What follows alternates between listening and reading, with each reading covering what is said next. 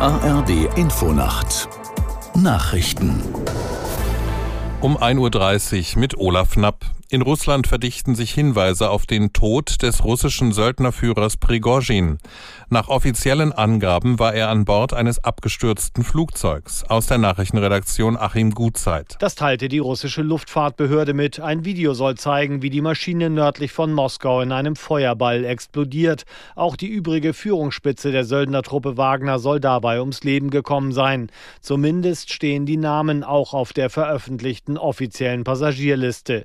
Auch auf dem von Prigozhin genutzten Telegram-Kanal Greyzone hieß es, der 62-Jährige sei tot. Kurz vorher wurde dort noch behauptet, die Maschine sei abgeschossen worden.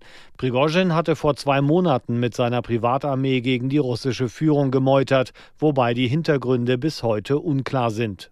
Die Bundesregierung hat mehrere gesetzliche Neuregelungen auf den Weg gebracht. Nach dem Selbstbestimmungsgesetz soll es leichter werden, Geschlecht und Vornamen im Ausweis ändern zu lassen. Aus der Nachrichtenredaktion Dennis Schwalm. Wer beispielsweise künftig im Pass ein anderes Geschlecht stehen haben will, muss nur noch einen Antrag stellen und dann drei Monate warten.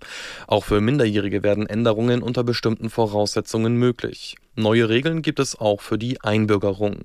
Insbesondere Ausländer, die in Deutschland leben, als gut integriert gelten und weitere Voraussetzungen erfüllen, sollen deutlich schneller den deutschen Pass bekommen. Neuerungen gibt es außerdem beim Namensrecht. Dabei geht es unter anderem um die Namensfindung bei Eheschließungen und darum, dass Kinder, wenn sie erwachsen werden, entscheiden können, welchen Nachnamen sie von ihren Eltern übernehmen. Bundeswirtschaftsminister Habeck hat Forderungen nach mehr Subventionen für die deutsche Computerspielbranche zurückgewiesen.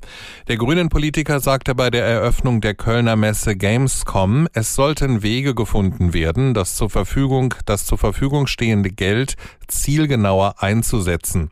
Bisher plant das Ministerium knapp 49 Millionen Euro Fördergeld für 2024 ein. Dieses Jahr sind es 70 Millionen Euro.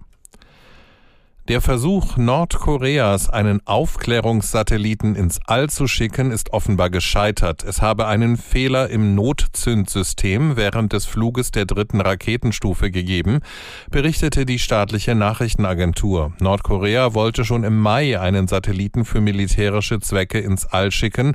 Die Trägerrakete stürzte aber kurz nach dem Start ins Meer. Das Wetter in Deutschland. Nachts im Süden einzelne Schauer und Gewitter. Tiefstwerte 20 bis 12 Grad. Am Tage dann vor allem im Osten und Südosten sonnig, später von Westen her Regen, örtlich Gewitter.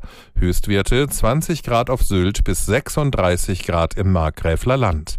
Die weiteren Aussichten Freitag wechselhaft mit Schauern 20 bis 32 Grad und am Sonnabend teils heiter, teils gewittriger Regen 17 bis 26 Grad. Das waren die Nachrichten.